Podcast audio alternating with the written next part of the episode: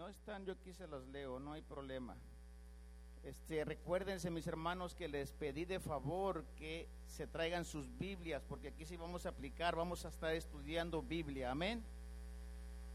Bueno, vamos a leer, leemos la palabra honrando al Padre, al Hijo y al Espíritu Santo. Y dice, y Jesús se acercó y les habló diciendo, Toda potestad me es dada en el cielo y en la tierra. Por tanto, id y haced discípulos a todas las naciones, bautizándolos en el nombre del Padre, del Hijo y del Espíritu Santo, enseñándoles que guarden todas las cosas que os he mandado, y he aquí que yo estoy con vosotros todos los días hasta el fin del mundo. Padre, amantísimo Padre Celestial, te damos la honra y la gloria, Señor. Te damos gracias, Señor, por el privilegio de una vez más estar en tu casa. Padre, que uno de los, mis hermanos que están aquí presentes, Padre, yo te pido grandemente que abra su entendimiento y su corazón para que podamos absorber cada una de esas enseñanzas. Espíritu Santo, háblanos, Señor. Redargúyenos, Padre Celestial. Gracias te damos. Sea usted bienvenido, Padre, en este lugar de su presencia, en el nombre de Jesús. Amén. ¿Pueden sentarse, mis hermanos? Se recuerdan que estamos hablando de seis estrategias de cómo evangelizar efectivamente o cómo ganar almas para Cristo. El miércoles pasado estuvimos hablando de, la estrategia de que hay que pagar un precio. Los que no vinieron estuvimos hablando de que, de que hablamos de que hay que pagar tres precios. Uno de esos precios es negarnos a nosotros mismos si queremos ser efectivos en el negocio de ganar almas. Te vas a negar a las cosas del mundo, a tu propia familia, te vas a negar a los placeres del mundo, como son las fiestas, como son los, la carnita asada, como son los amigos. No lo malentiendan. Todo eso no te voy a pedir que lo dejes de hacer, síguelo haciendo. Pero les decía, cuando te comprometiste de ir a evangelizar, de ir a un retiro, de ir al servicio, debes de abstenerte de estas cosas. Amén. Es lo más importante. Tu familia es lo más importante. Pero si te comprometiste, si eres una persona íntegra y dijiste al líder, al pastor, vamos a ir a evangelizar el sábado, tienes que abstenerte de las amistades, de los fajitas, de la carnita asada y ser íntegro. Amén. ¿Estamos de acuerdo? Bueno, eso fue la semana pasada, fue nomás un pequeño resumen. Ahora vamos a hablar de la segunda estrategia, mis hermanos. Ya hablamos de que hay que pagar un precio para ganarse un alma para Cristo. Ahora les voy a explicar y les voy a hacer esta pregunta. ¿Cuántos saben qué es la gran comisión? Alguien, alguno que me responda, ¿qué es la gran comisión? Acuérdense que estamos en clases, puede usted opinar si gusta. Ir por todo el mundo, esa es, esa es la gran comisión. ¿Qué más? Amén, amén. La gran comisión muchas veces las personas piensan que es ir a dar tratados, tocar puertas, y eso está bien, es parte de la gran comisión. Y ir, ir por los perdidos es la gran comisión. Pero muchas veces, mucho evangelista lo, lo hace en tres partes. Pero el Espíritu Santo a mí me lo dio en tres partes. Y quiero desenglosarles paso por paso qué es la gran comisión. Si los jóvenes me pueden poner los seis pasos ahí, por favor, para, para explicárselos paso por paso qué es la gran comisión. Son seis pasos. Si no está ahí, se los puedo, se los puedo dar aquí. Siempre hay que estar preparados, ¿verdad? Bueno, si de acuerdo a Mateo 8, 28, del 18 al 20, hay seis puntos ahí que quiero que los apunte ponga atención. Dice la palabra, toda autoridad, toda potestad me es dada tanto en la tierra como en el cielo. La primera que debes tú saber, que tienes toda la autoridad delegada del cielo para ir a ganar a los perdidos. Amén. Esa autoridad no es delegada a cualquiera, es solamente únicamente a los que son obedientes al Señor y guardan su palabra. Amén. Segundo punto, ir y predicar el Evangelio. Tercer punto, hacer discípulos. Cuarto punto, bautizarlos. Quinto punto, enseñarles. Sexto punto, yo estaré con ustedes. Fíjense ahí, pongan atención. Yo estaré con ustedes. ¿Quién va a estar con nosotros? El Espíritu Santo, ¿verdad? Si se fijan, después vuelve a tomar otra vez otra vuelta. Toda autoridad nos es dada. Cuando tú tienes el Espíritu Santo, automáticamente tienes la autoridad delegada del cielo. Amén. Bueno, vamos a estar hablando entonces qué es la gran comisión. Esta es la segunda estrategia, son seis estrategias. Ya hablamos la primera, vamos a hablar, vamos a tratar de terminar dos ahora. Pero primero vamos a desenglosar la segunda estrategia. Toda autoridad nos es dada. Formato segundo, estrategia, cómo ganar almas para Cristo. Si lo ponen ahí donde estaba, jóvenes. Vamos a ir desglosando. Por tanto, id y haced discípulos a todas las naciones. Les voy a leer, ¿se acuerdan que les dije que vamos a leer Biblia? Marcos 16, 15. Si lo puedes poner, mi hijo, por favor, Marcos 16, 15. Esta es la primera parte, por tanto, id. ¿Ir a dónde? A buscar a los perdidos, ¿verdad? No vamos a ir al cine ni al baile, vamos a ir a buscar a los perdidos. Amén. Eso. bueno. Dejen, dejen desenglosarlo aquí, creo que me perdí. Les decía que la palabra está en Lucas, ¿verdad? Lucas 28.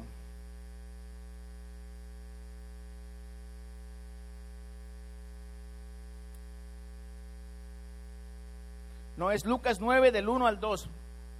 No lo tienen jóvenes, si no, vayan a sus Biblias. Lucas 9 del 1 al 2. Vamos a estar leyendo Biblia, mis hermanos. Se nos acabó la batería, pero bueno, que no se nos acabe la batería del Espíritu Santo. Amén. Ahí está, mire. Lucas 9, 1 al 2. Y habiendo reunido a sus doce discípulos, les dio poder y autoridad sobre todos los demonios y para sanar enfermedades. Cuando usted tiene el poder, la autoridad, hermana, hermano delegado del cielo, como les decía, esa autoridad, ese poder no es delegada a cualquiera, sino a todos aquellos que han sido obedientes a Dios y al pastorado de la iglesia. Les voy a decir por qué es tan importante ser obedientes al pastorado de la iglesia. Una persona, mire, les voy a poner un ejemplo. Una persona que siempre está atenta, que siempre está apoyando, siempre está ahí en las actividades, en la obra del Señor, en el crecimiento. Nosotros somos bendecidos porque no tenemos que construir un templo ahorita. Ustedes saben que en los pueblos, en las rancherías, tiene uno que ir y construir su propio templo, cargar los cementos, cargar el, tejado, eh, eh, quemarse la piel ahí. Y aquí estamos bendecidos, tenemos el templo. Es bien importante, mis hermanos, cuando les decía, cuando una persona tiene un corazón dispuesto para el Señor de servir, tú rápidamente, automáticamente te das cuenta que esa persona de verdad está sujeta a Dios. Usted no puede demandar, no puede delegar autoridad cuando usted no se somete a Dios. Para poder delegar autoridad, primeramente tenemos que sujetarnos, someternos al Señor. Un ejemplo muy claro, mire, yo no sé, aquí no hay de esos, gloria a Dios. Hay mucho matrimonio peleando, agarrándose de las greñas, el hombre le pega a la mujer, la trata mal, le hace lo que quiera. Y por más que el hombre le, le, le, habla tal vez bonito, o se puede someter si le grita, tal vez por espanto se somete, pero nunca esperes que tu esposa o tu esposo se someta si tú no te sometes a Dios. Para poder tú delegar autoridad, primeramente tienes que sujetarte a Dios. Cuando un hombre, un varón es bien atento, está siempre en las actividades, está siempre gozoso, está contento, está apoyando, es fácil discernirlo. Esta persona sí se somete a Dios. Así de fácil. Ahí te das cuenta, dice su palabra, por sus frutos los conoceréis. Tenemos que someternos a Dios si queremos ser efectivos en el negocio de ganar almas para Cristo. Tú no le puedes hacer la guerra a Satanás si no te sometes a tu pastor, si no te sometes a tus líderes. Primeramente a Dios, pero como les decía, una persona que se somete a su pastor, se somete a sus líderes, automáticamente tú te das cuenta que esa persona se somete a Dios. Amén. Déjeme, le tomo un traguito a mi agua.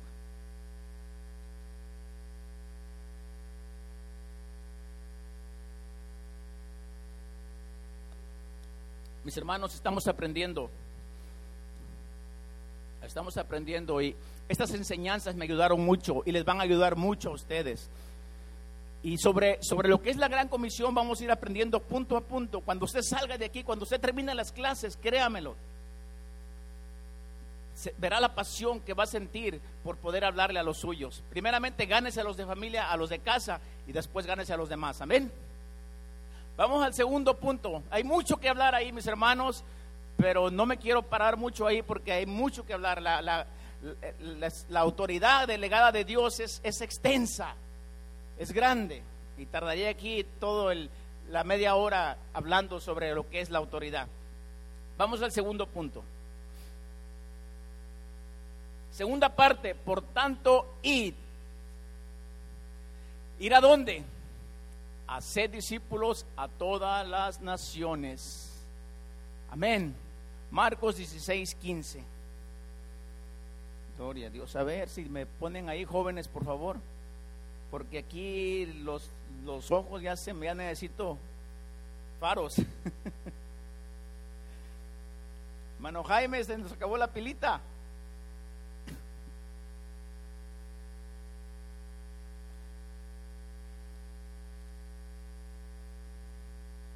Ahí está el versículo, pero yo quería leerles lo que es en, la,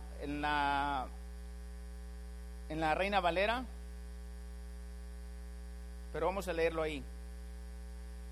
Marcos 16, 15, y les dijo, ir por todo el mundo y predicar el Evangelio a toda criatura.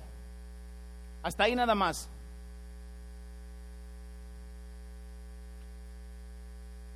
Quiero decirle a mis hermanos, que id por los perdidos no es, la palabra dice id. ¿Qué significa id? Id no es un, un si quieres, no es una sugerencia, es un mandato divino. Es una orden. Gracias, hermano. I'm sorry, mis hermanos, pero no te está diciendo, ¿puedes ir, por favor? No, el Señor Jesús nos está delegando. Si me amas, si me amas, guarda mis mandamientos, guarda mis ordenanzas. Y una de esas ordenanzas es id por los perdidos. Tal vez usted me dirá, hermano, pero eso no es mi llamado, eso no, no se me da a mí. Para eso estamos aquí, mis hermanos, para aprender. Cuando usted salga y termine estas clases, créame lo que ya no va a tener esa mentalidad. Usted va a tener pasión, va a tener hambre de ir a buscar a los perdidos. Amén. Créamelo. Si se aguanta estas clases, créamelo que, que, que va a estar bien agradecido con el Señor por, por esto que Dios le está dando. Así es que les decía, de ir por los perdidos no es una opción, no es un si quieres, es un mandato divino que el Señor nos delegó. Mire, dice la palabra que seamos agradecidos y que demos gracia a lo que de gracia hemos recibido. ¿A poco usted vino solo a la iglesia? Alguien fue por usted, mandó el Señor a un Timoteo, a un Pablo, a un Bernabé que fuera y le predicara el Evangelio. Tal vez me dirá, sí, yo vine solo a la iglesia, pero créamelo, tal vez sí vino solo a la iglesia, porque hay un hermano o dos que me han dicho que ellos llegaron solos, pero sabe que alguien ya les había sembrado la semilla. Amén. Alguien ya había sembrado en su corazón la palabra. Ya les había predicado el Evangelio. Entonces el Espíritu Santo, cuando tú predicas la gran comisión, viene el Espíritu Santo, toma control de tu corazón y te inquieta, ya no te deja en paz. Y claro, vas y buscas una iglesia porque sientes el deseo de buscar a Dios. Así es que es nuestra obligación ir por los perdidos. Ellos no van a venir. Hay muchísima gente yéndose al infierno porque nosotros no les hablamos de Cristo. Muchas veces nos dicen, es que nadie me dijo cómo hacerlo. Les digo una cosa, mis hermanos, no diga eso, porque en todas las iglesias se nos da primeros comienzos, escuela dominical, a los primeros rendimientos de cristiano y hay muchas clases. El hermano Santana no puede dejar de mentir. Hay mucho alimento espiritual para cada uno de ustedes. La cosa es que no estamos pagando el precio, no nos queremos quemar las pestañas en venir y estudiar para aprender. La palabra de Dios dice, mi pueblo perece, mi pueblo fue destruido porque le faltó conocimiento. Una de las cosas más tristes es que somos destruidos por nuestra ignorancia, por no conocer de las escrituras. Ustedes saben que las sectas, las religiones se hacen de personas neófitas que se dejan engañar por doquier, por cualquier doctrina falsa. Por eso es por importante que si nosotros tenemos la sana doctrina, tenemos la palabra de Dios, tenemos que ir y buscar a los perdidos, porque ellos no van a venir. Es nuestra obligación, mis hermanos. ¿Por qué no le un fuerte aplauso al Señor? Gloria a Dios. Vamos a la tercera parte. Vamos rápido, mis hermanos, porque quiero avanzar en la siguiente estrategia. Tercera parte. Y hacer discípulos. Mateo 28, 19, por tanto, y hacer discípulos a todas las naciones. Vamos por favor a Juan 8, 31. Si me lo pones joven, ahí está ahí.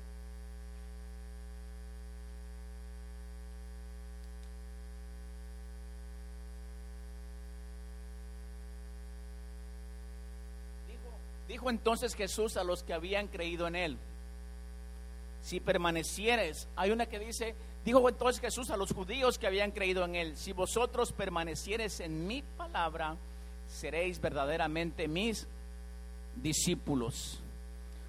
Cuando usted, mi hermano, ya fue por los perdidos, como les decía, ellos nos van a venir. Cuando automáticamente vienen, ustedes saben que el pastor siempre es el llamado, un evangelista siempre va a ser el llamado te va a predicar a Jesús, te va a presentar a Jesús. Automáticamente cuando usted fue por los perdidos, los trajo, el Espíritu Santo lo inquietó y le predicó, para pronto hay que discipularlos. No puede usted, hermano, traer a una persona y dejarla aquí. Nada más hay que se las arregle el pastor como quiera. No, para pronto una persona nuevecita, un bebé, hay que discipularlo. Recuerde que es un bebé, necesita empezar a comer lechita, tomar lechita y después comida sólida. Si usted ese bebé no le da seguimiento, se le puede caer, se le va a golpear. Y es que lo que pasa cuando muchas personas son nuevas, las traen, no las discipulamos, no les enseñamos los primeros rendimientos del Evangelio y viene alguien, las trata mal, las lastima y ya sabe cómo son las personas nuevas. Así es que debemos de discipularlas automáticamente, mis hermanos, no, no, este, no puedes eh, traer una persona y dejarla aquí. Lo primero que tenemos que hacer es enseñarle lo que es ganarse un alma para Cristo. Ya fuimos por él, ya no lo ganamos, ahora vamos a discipularla. Y una de las principales cosas para discipular a una persona es el siguiente paso. Voy rápido, mis hermanos. Vamos al cuarto paso. Ahí me voy a estancar un poquito porque es aquí donde tú agarras lo primero, la autoridad y el poder. Cuarta parte, bautizándolos, bautizándolos. Mateo 28, 19 dice, bautizándolos en el nombre del Padre, del Hijo y del Espíritu Santo. Marcos 16, 15 al 18, por favor, jóvenes.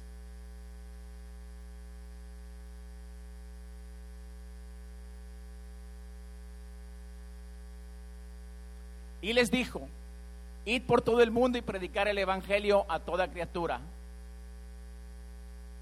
El que creyere y fuere bautizado será salvo, mas el que no creyere será siguiente.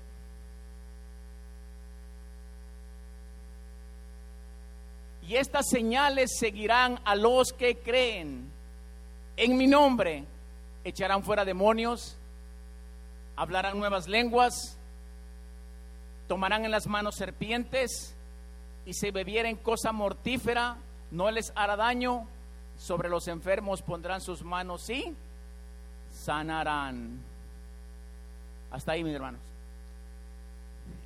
Este punto, mis hermanos, usted ya fue por los perdidos, usted ya los trajo, los discipuló, para pronto hay que bautizarlos, mis hermanos.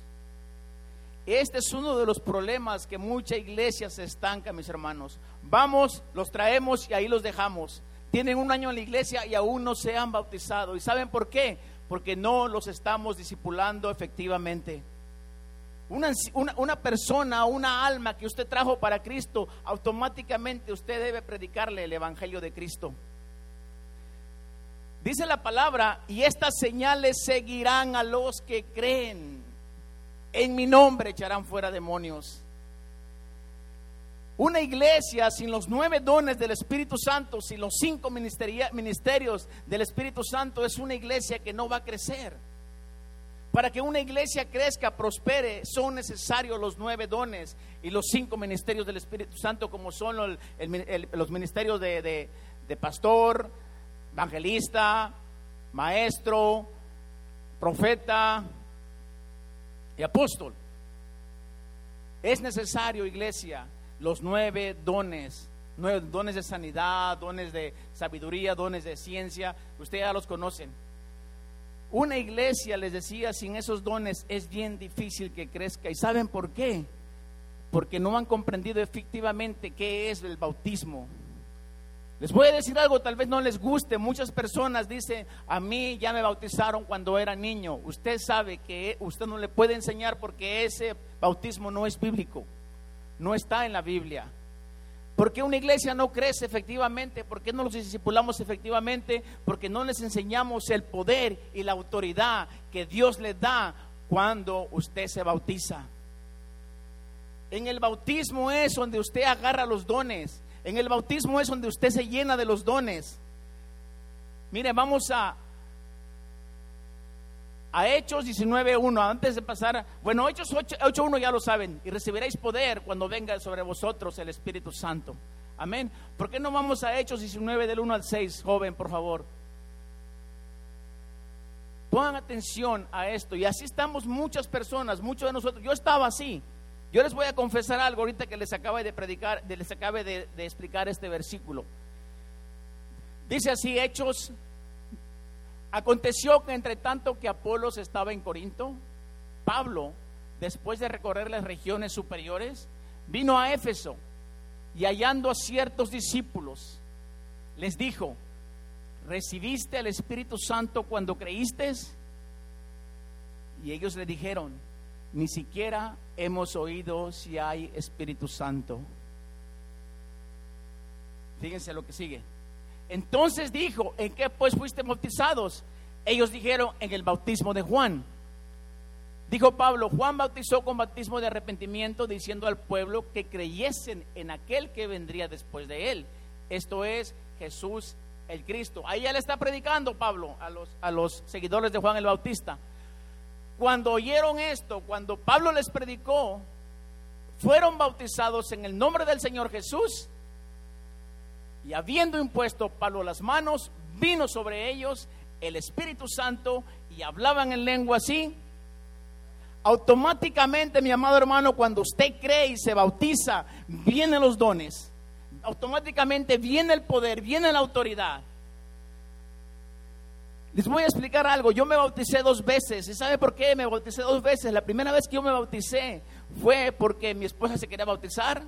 Fui con mis hijos, con mis hijas se querían bautizar. Pero yo realmente ni tenía ni idea que era el bautismo. Yo no sabía las bendiciones, el poder que estaba en el bautismo. Cuando yo comprendí eso, yo hablé con mi pastor, no está aquí, él no me puede dejar mentir. Le dije, pastor, yo quiero eso. Yo necesito eso que del que habla el apóstol Pablo y recibiréis poder cuando haya venido sobre vosotros el Espíritu Santo. Cuando usted recibe el bautismo, se llena de la presencia, se llena del Espíritu Santo, Dios le da poder y autoridad. Una persona que no cree, les digo algo, has de decir ustedes, pero ¿para qué me bautizo? Como quiera soy salvo. Les voy a decir algo, el bautismo meramente no te salva. Lo que te salva es creer. Y si crees y eres obediente, ¿por qué no bautizarte, verdad? Le dijo le, dijo este, este Juan a Jesús, Señor, ¿para qué te voy a, quieres que yo te bautice? No necesito bautizarme si eres tú eres Dios. Dice, no, es necesario que tú me bautices para que se haga toda justicia.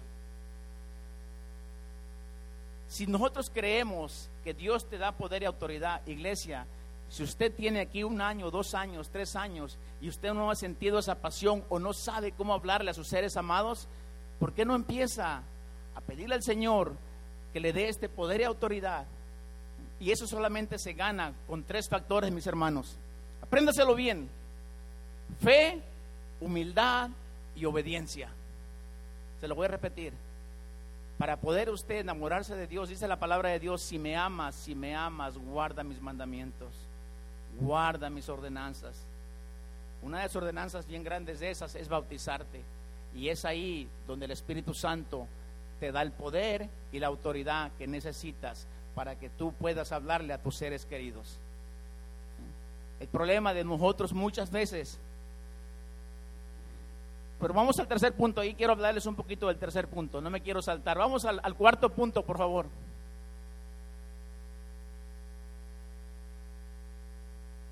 Ah, no, vamos en el quinto punto. Quinta parte, enseñándoles todas las cosas que yo os he guardado.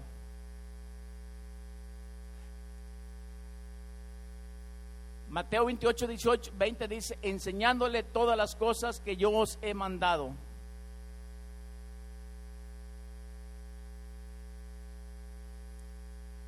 ¿Qué les va a enseñar mi hermano? Después de que usted fue por los perdidos, ya los bautizó, ahora ¿qué les va a enseñar? ¿Sabe el problema? El problema que pasa cuando, cuando, cuando la gente se bautiza y no le seguimos dando seguimiento, no le seguimos explicando qué es la gran comisión, es ahí donde la iglesia se estanca. Vamos por ellos, los traemos a la iglesia, los discipulamos y ahí los dejamos. Brincan, saltan, maromean, se gozan y todo, pero no están ganando otra alma para Cristo. Recuerden, mis hermanos, el mayor gozo de un cristiano es ver a una alma convertida, ver a una persona, a un ser amado convertido. Así es que si usted se goza, usted siente esa pasión por estar aquí en la iglesia, por pasar al altar y alabar a Dios, también debemos nosotros pensar en los que están perdidos. Y no es la culpa del pastor, pero es, es, el problema de la iglesia, que no les estamos enseñando cómo ganar a otros para Cristo. Ese es el principal problema. Tal vez el día que usted vea a una persona que usted disipule, le dé seguimiento y la vea convertida en un líder y la vea ganando almas, usted ya cumplió la gran comisión. Si no, usted no ha hecho su trabajo bien o una o otra cosa, simplemente esa persona no ha recibido ciertamente a Dios en su corazón. hay dos tipos de cristianos, los confesos y los convertidos. Confesos hay muchos, convertidos realmente son aquellas personas que sienten pasión, sienten amor por traer a un alma para Cristo. Amén. Dale un fuerte aplauso al Señor hermano.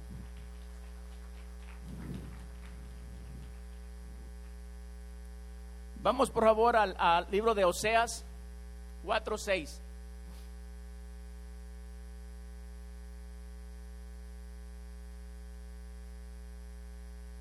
Oseas 4.6. Ya se lo saben, ya se lo saben la mayoría, pero me gustaría porque estamos aprendiendo, estamos, vamos, yo también estoy aprendiendo. Si lo pones en Oseas 4:6, pues por falta de conocimiento mi pueblo ha sido destruido, puesto que rechazaste el conocimiento. Ponga mucha atención. Yo le doy gracias a Dios por su vida, porque está aprendiendo aquí. Puesto que rechazaste el conocimiento y yo también te rechazo como mi sacerdote.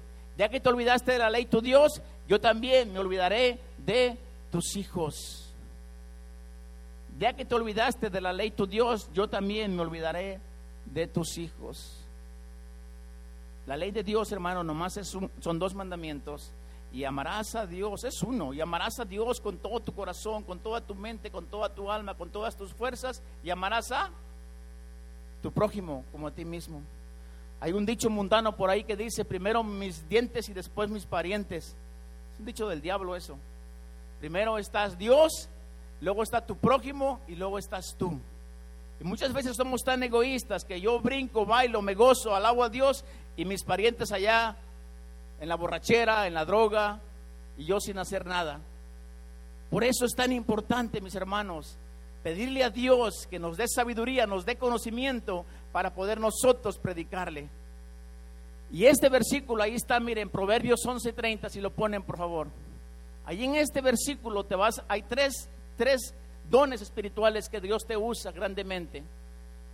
Es el, don de ciencia, el don de sabiduría y el don de profecía. El fruto de la justicia es árbol de vida, pero aquel que arrebata vidas es violento. Dice la palabra que el reino de los cielos sufre violencia y solo los violentos la arrebatan. Reina Valera dice que el fruto del justo es árbol de vida y aquel que gana almas para el Señor es Necio, sabio. Ganarse un alma para el Señor, mi hermano, usted, usted automáticamente Dios le activó tres dones tremendos ahí. El don de ciencia, don de sabiduría y el don de profecía. Tremendo, ¿verdad? Hay otro que me encanta, no sé si esté ahí todavía, otro versículo. Si te regresas, mijo, por favor. No, si te regresas al quinto punto.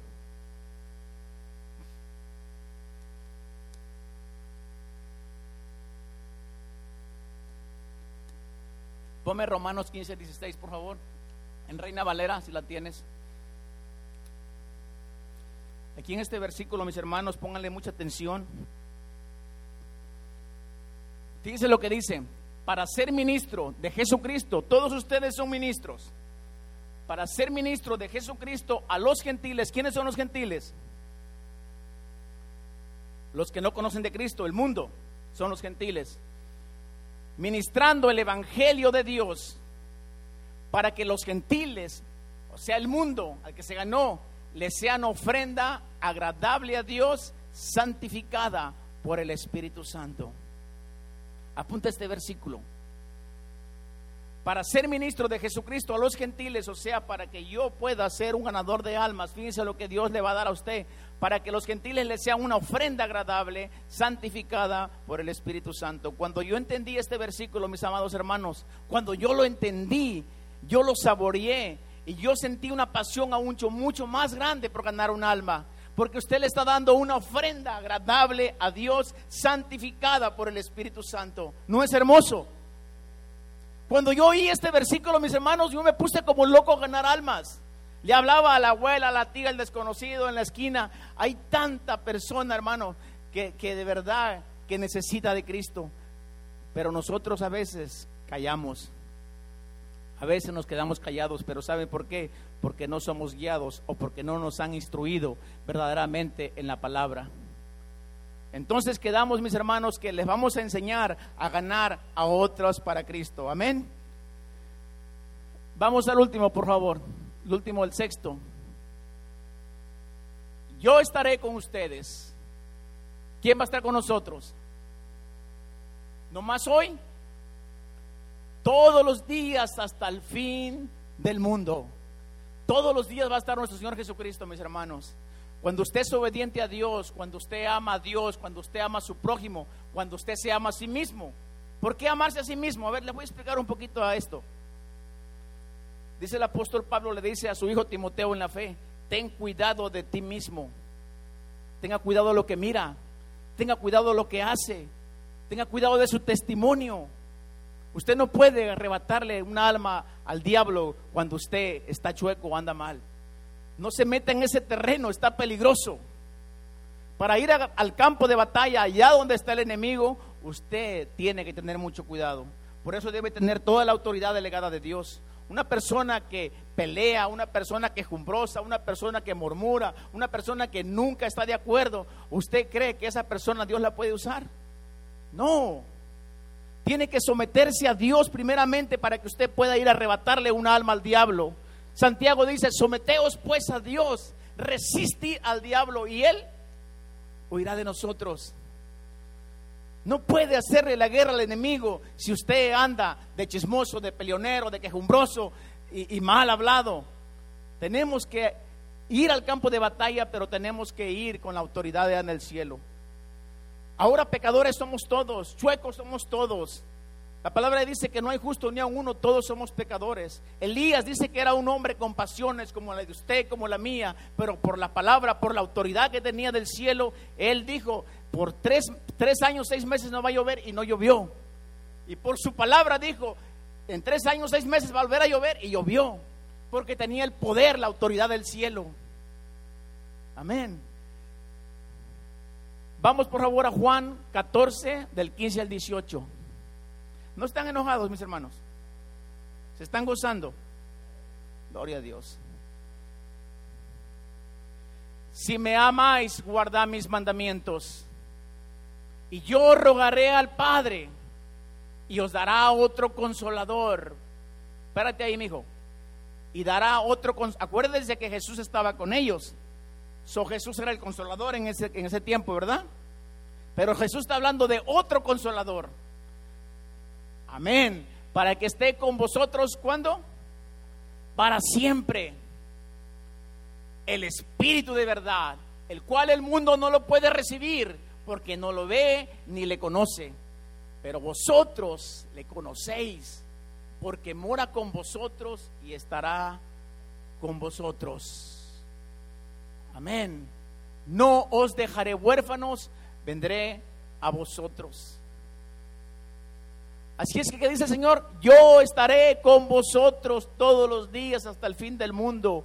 Cuando usted, mi hermano, tiene pasión por ganar una alma, usted tiene la autoridad, no vaya, no tenga miedo. No va a ir usted, el Espíritu Santo es el que va a ir con usted. Él le va a recordar lo que tenga que hablar, Él le va a redarguir, Él le va a decir, como le dijo Felipe, ve y aborda ese carro. Es necesario estas clases, mis hermanos, y, acabando estas clases, no vamos a tocar puertas y no vamos a ir a, a, estar molestando a las personas, no. Usted donde vaya, donde se pare, en la tienda, en el Walmart, el Espíritu Santo lo va a conmover y va a sentir pasión por hablarle a una persona. De eso se trata.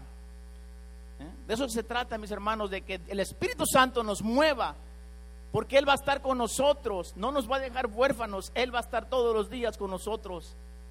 Pero hay que pagar un precio. Vamos al siguiente. No, ahí mismo, por favor, a ver qué otro versículo tenemos.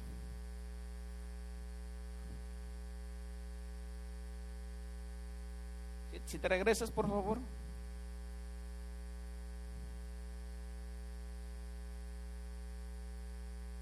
Juan 14, 26, por favor. Más el consolador. ¿Quién es el consolador? El Espíritu Santo, ¿verdad? a quien el Padre enviará en mi nombre.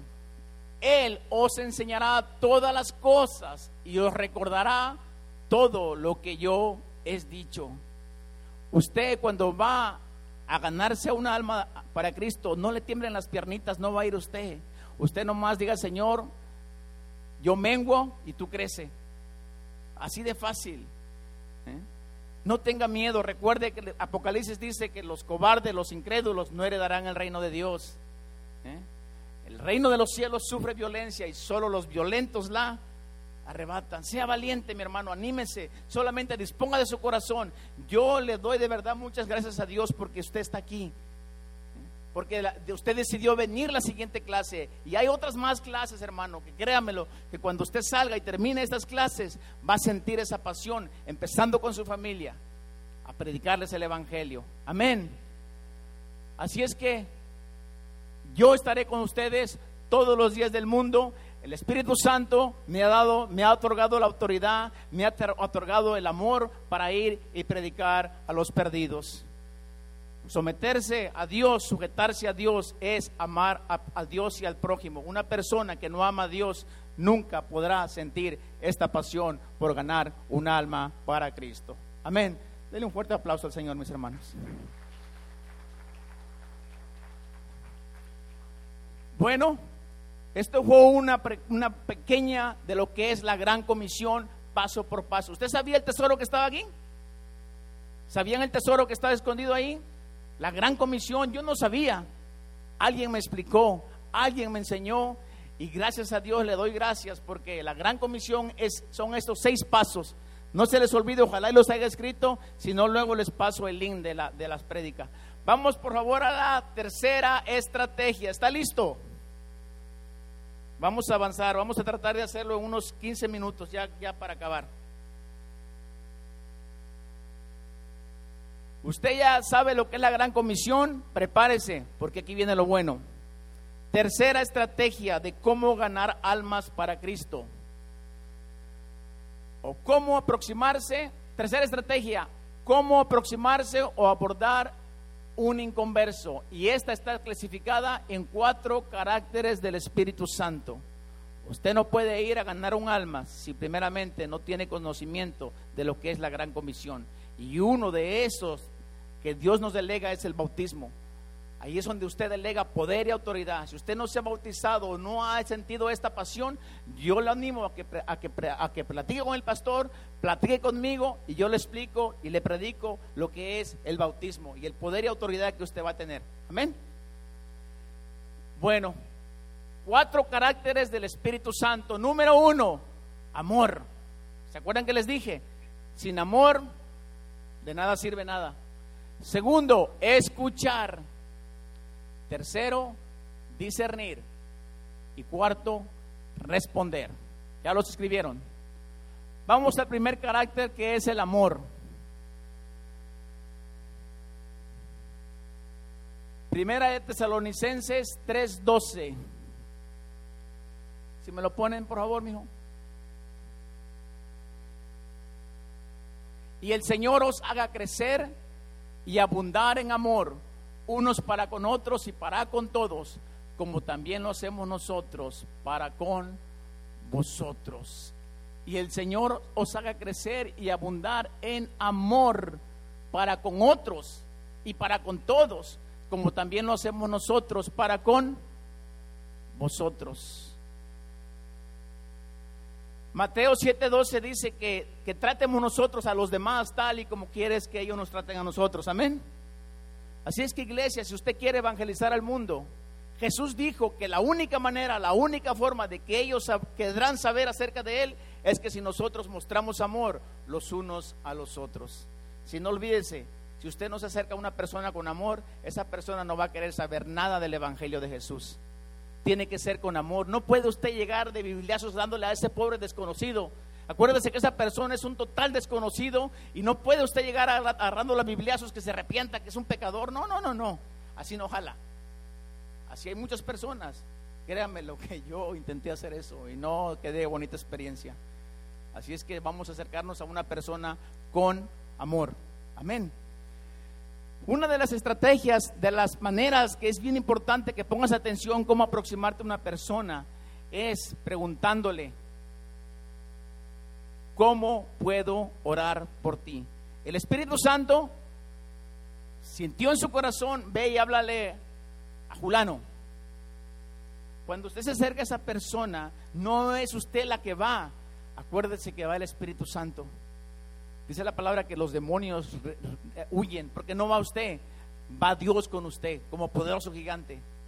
Entonces cuando usted acerca a esa persona, usted va preparada, va lista, la saluda amablemente, ¿verdad? Y le pregunta, ¿tú has considerado por la importancia, por qué es necesario tener a Dios en tu corazón? Te van a contestar, yo ya tengo mi religión, yo ya voy a mi religión. Pero usted no le va a predicar religión. Les voy a contar una anécdota, puedo poner una pausa ahí. Había una, tenemos una amiga, nosotros con mi esposa, este, Llegó bien contenta ella de, de, de Israel, se bautizó por allá. Entonces me dice, dice, quiero este que, que me expliques eso, ¿qué, hice, qué pasó. Yo le expliqué el Evangelio, le prediqué el Evangelio, aceptó al Señor Jesús. Aunque nunca vino a la iglesia. Ella sigue yendo a su iglesia, a su religión. Pero ella bien contenta, siempre me procuraba y que le preguntara de la Biblia y le pasara. Y una vez me dice, ¿sabes qué? Dice, yo sí creo en tu religión, dice. Yo estoy seguro que tu religión es la verdadera. Le dije, hey, hey, espérate, un, espérate ahí, espérate un rato ahí. Yo, nunca te prediqué religión. ¿Mm? Le dije, yo te prediqué una relación, yo te prediqué una intimidad con el Señor, yo te prediqué el Evangelio de Jesús. Así es que debe usted saber que una persona cuando lo quiere confrontar y le dice, yo tengo mi religión, usted no se tiene que poner a, a, a chocar o a hacer contienda por su religión nosotros no predicamos religión, nosotros le vamos a presentar a Cristo. Nosotros vamos a presentar el Evangelio y le vamos a decir, yo no te vengo a presentar una religión, yo te vengo a decir que Cristo te ama.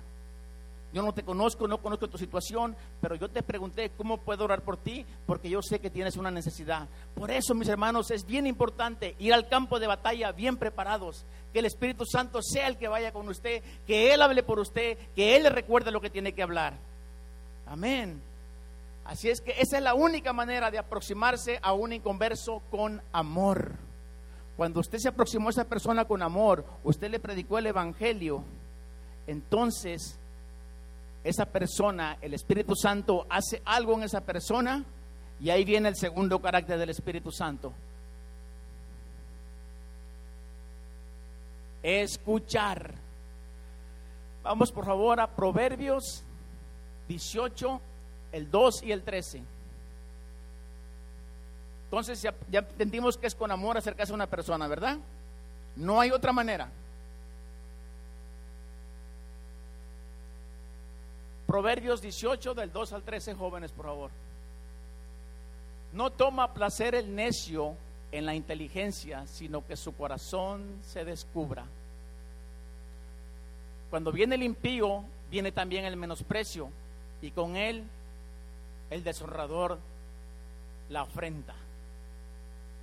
Aguas profundas son las palabras de la boca del hombre, y arroyo que rebosa la fuente de la sabiduría. Se los había mandado con la, con la reina Valera. Dice, y el Señor os haga abundar en amor. Pero bueno, es, es más o menos, cada quien predica con su, pero a mí me encanta, yo, yo siempre aprendí con Reina Valera y sigo enseñando con Reina Valera, pero si lo puedes poner joven con Reina Valera para explicárselo un poquito más mejor. Si lo tienes, si no, está bien, así yo se los leo.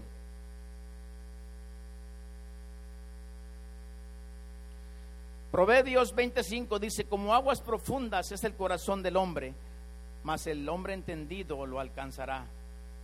Amén. Esta enseñanza del segundo carácter del Espíritu Santo, pónmelo otra vez, te regresas, hijo, por favor. Escuchar. ¿Te regresas? Segundo carácter, escuchar. Les voy a poner un ejemplo.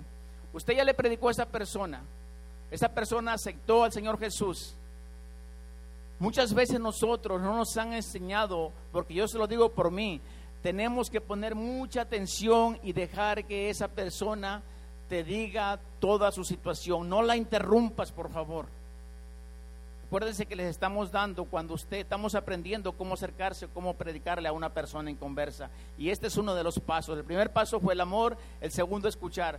Usted a esa persona le predicó a Cristo, esa persona aceptó. Tal vez lo hizo inconscientemente o el Espíritu Santo lo redargulló y aceptó al Señor Jesús. Entonces ahora dígale a esta persona, ¿cómo puedo orar por ti? Automáticamente cuando usted oró por esa persona, el Espíritu Santo lo quebranta y empieza a sacar todo lo que trae. Acuérdese que usted le va a predicar en la siguiente clase vamos a hablar sobre lo que es la gran sobre lo que es el, ah, cómo aplicar efectivamente el plan de salvación, pero ahorita vamos hablando de cómo acercarnos a una persona. Entonces usted la va a escuchar. Tiene que tener cuidado de no interrumpirla. Esta persona es una persona totalmente desconocida que le abrió su corazón a usted. No es a usted, es a Dios, porque Dios lo está usando a usted para que esa persona se suelte y le suelte todo lo que trae.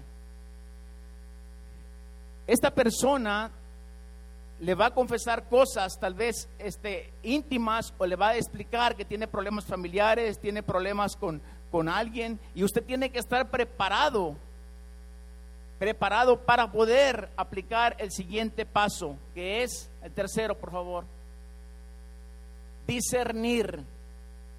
Vamos a Proverbios 25, por favor. Les dije que esta clase estaba más corta, más rápida. Proverbios 25. Como aguas profundas es el consejo en el corazón del hombre, mas el hombre entendido lo alcanzará.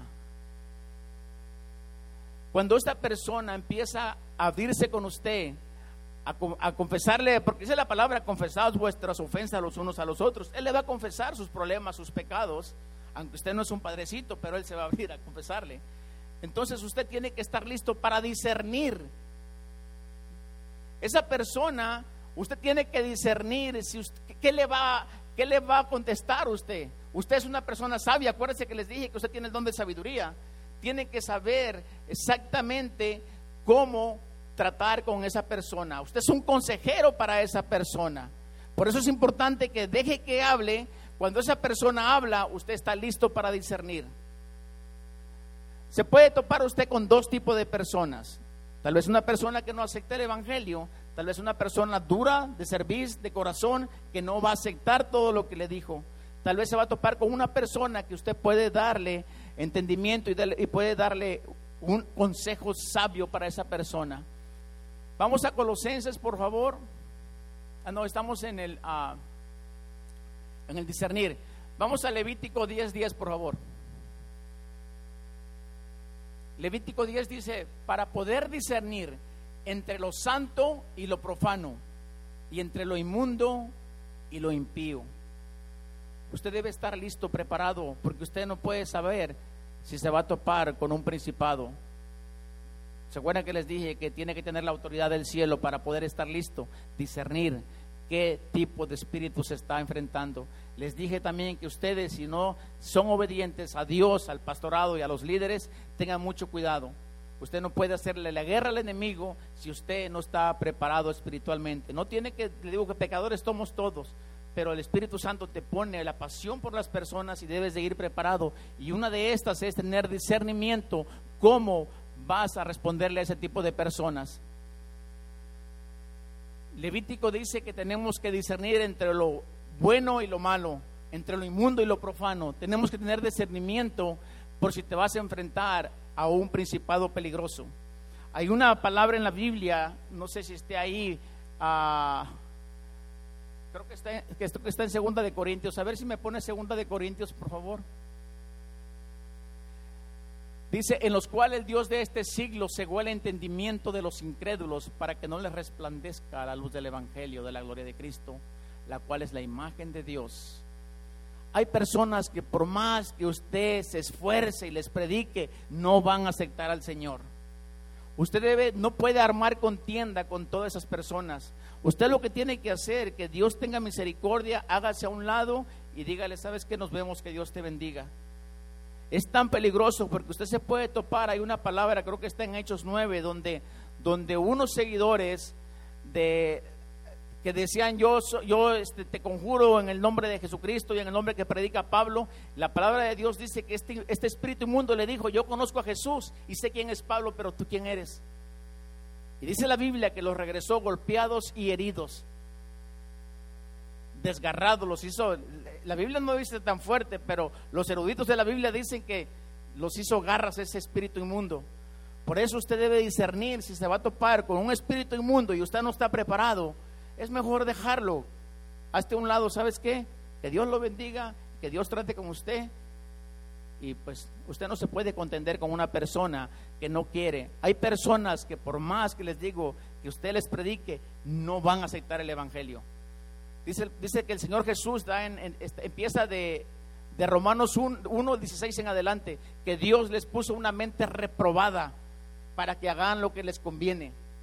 Así es que por más que usted se esfuerce, esa persona nunca le va a llegar al Evangelio. Por eso tiene que ser bien importante que usted discierna qué tipo de persona o qué tipo de principado se está enfrentando. Amén. Vamos al segundo carácter, al cuarto carácter, perdón. Responder. Cuando usted, esa persona, aceptó al Señor, cuando usted discernió que esa persona sí recibió a Cristo en su corazón, entonces usted debe estar listo cómo le va a responder a esa persona. Vamos por favor a Colosenses 4 del 5 al 6. Andad sabiamente para con los de afuera, redimiendo, redimiendo el tiempo. Sea vuestra palabra siempre con gracia, sazonada con sal para que sepáis cómo debéis responder a cada uno. Usted ya le predicó el Evangelio, esa persona recibió a Cristo en su corazón, esta persona le confesó, se abrió con usted, usted Dios le dio discernimiento para poder explicarle cómo le va a responder. Cuando una persona automáticamente abre su corazón, es donde usted aplica el, don de sabiduría. Es cuando usted aplica y le puede decir a esa persona, ¿sabes qué? Cristo te ama. Cristo tiene algo preparado para ti. Nunca force a una persona a querer aceptar al Señor porque no lo va a hacer o simplemente lo va a hacer para que ya se calle. Si esa persona está dispuesta y abre su corazón, Usted solamente tiene que predicarle a Cristo y decirle, ¿sabes qué? Dios tiene un propósito para ti. Todos aquí tenemos un llamado, un propósito. El Espíritu Santo le va a dar un discernimiento tan hermoso cuando usted esté preparado para predicarle a esa persona. Muchas personas dicen, no, dice, yo tengo a Cristo en mi corazón. Si no les quiere predicar el Evangelio, no le predique. Pero ¿sabe qué? Le voy a dar, un, le voy a dar una clave, ¿cuál le predique? Ponme Juan 3:16, mijo, por favor. No sé si se los había dado. Juan 3:16, se los voy a leer.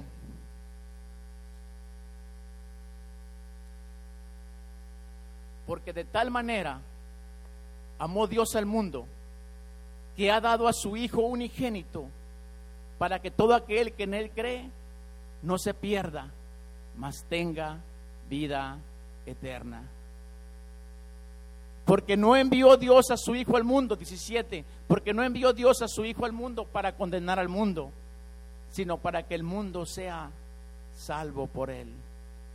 Hay personas que no conocen ni siquiera el sacrificio que Jesús hizo en la cruz del Calvario.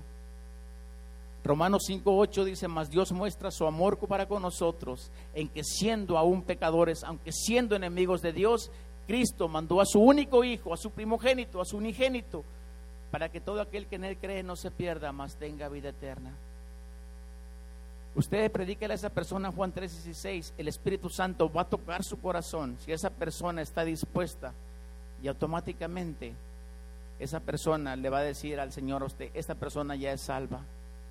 Esa persona ya está lista para que la traigas a la iglesia y le empieces a dar los primeros rudimentos que son del discipulado. Amén. ¿Está aprendiendo iglesia? Gloria a Dios. Le doy gracias a Dios por sus vidas. Quiero hacer una oración y quiero decirles de verdad que los admiro, los, me da mucho gusto que aquí están siempre. Tal vez aprendieron esto que aprendieron, no lo echen en saco roto. Cada paso, cada palabra que está aquí es inspirada en el Espíritu Santo. Dios me dio esta pasión a mí por las almas, Dios me dio esta enseñanza durante tres años, la escribí y ahora yo estoy tan agradecido a Dios que dice la, la palabra que, que, el que sabe hacer lo bueno y no lo hace le es. Si Dios me dio esto, ¿por qué no compartirlo, verdad? Amén, ¿por qué no le das un fuerte aplauso al Señor? Vamos a orar. Amantísimo Padre Celestial, te doy la honra y la gloria, Señor. Te doy gracias, Señor, por este rebaño, Padre, por este hermoso grupo de personas, Señor. Padre, que han pagado un precio, han dejado su comodidad en su casa. Podrían estar viendo novelas, podrían estar viendo películas, podrían estar en el sofá, Señor. Pero ellos, Señor, decidieron pagar un precio, Señor, y venir a tu casa. Espíritu Santo, gracias. Ahora usted haga lo que tenga que hacer con cada uno de ellos. Yo he sido obediente y les he predicado tu palabra, Padre mío. Yo te pido con todo mi corazón, Espíritu Santo, inquiétanos, no los dejes en paz, Señor, porque estas personas tienen llamado, tienen propósito para usted, mi Rey. Yo las bendigo, Padre, en el nombre del Padre, del Hijo y del Espíritu Santo. Y todos dicen, Amén.